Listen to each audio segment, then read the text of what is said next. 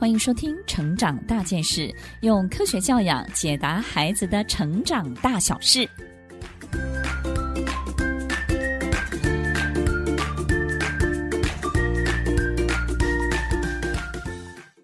这一集分享的主题是如何帮助小孩子和大孩子相处。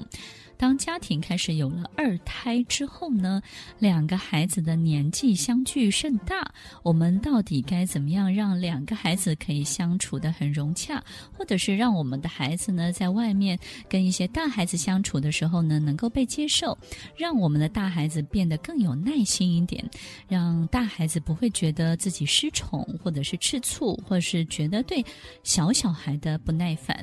所以我们希望在这一集当中呢，可以创造大孩。孩子、小孩子的一些良性互动，并且呢，能够得到一个更好的学习方法哦。首先，我们必须要先学会一个很重要的学习名词，叫做鹰架式的学习。老鹰的鹰，这个木架的架，鹰架式的学习，就像盖房子一样。我们在盖房子的时候呢，必须要在房子的这个主体建筑之外呢，搭一个很重要的鹰架，因为在这个鹰架的这种保护之下，我们才能够去修理。去盖这样的一个房子，让孩子在这个房子的盖的过程当中，如同孩子的成长，可以让他更坚固、更有方向感。就好像我们经常在带孩子的时候，我们会忘了孩子的视野，但是当我们把孩子举高高的时候，孩子就可以看得更远。孩子因会因为大人或者是另外一个大孩子，他学习到的很多的格局就会变得不一样。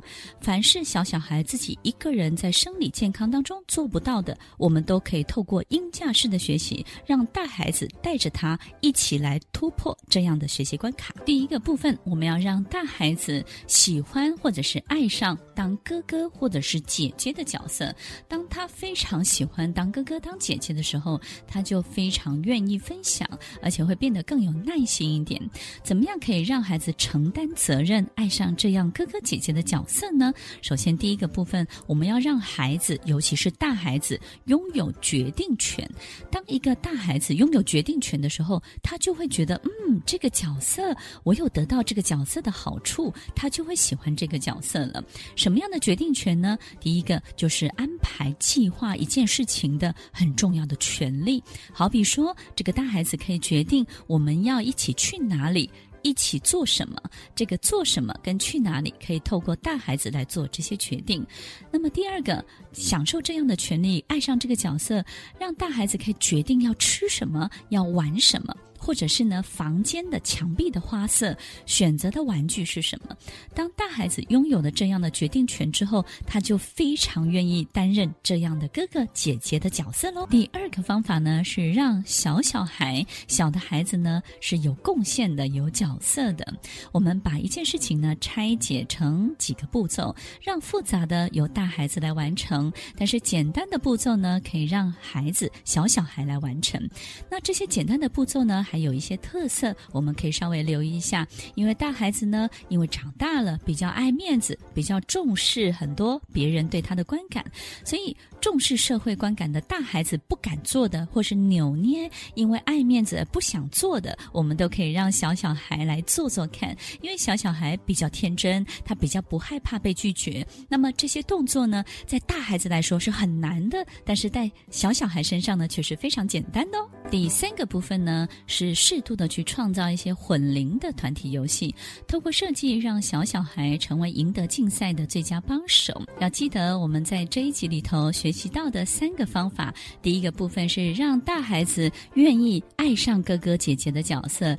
首先，我们必须要让他有决定一些事情的权利，决定房间的花色，决定一个计划，决定吃什么。第二个部分，要让小小孩有贡献的能力，让孩子的天真，愿意去做一些大孩子爱面子不敢做的这些事情。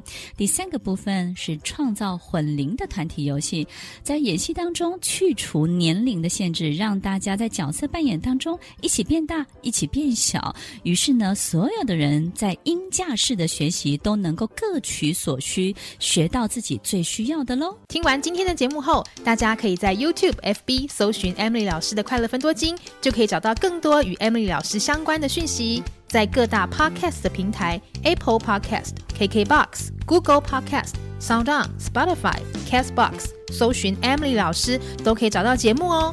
欢迎大家分享，也期待收到您的留言和提问。Emily 老师的快乐分多金，我们下次见，拜拜。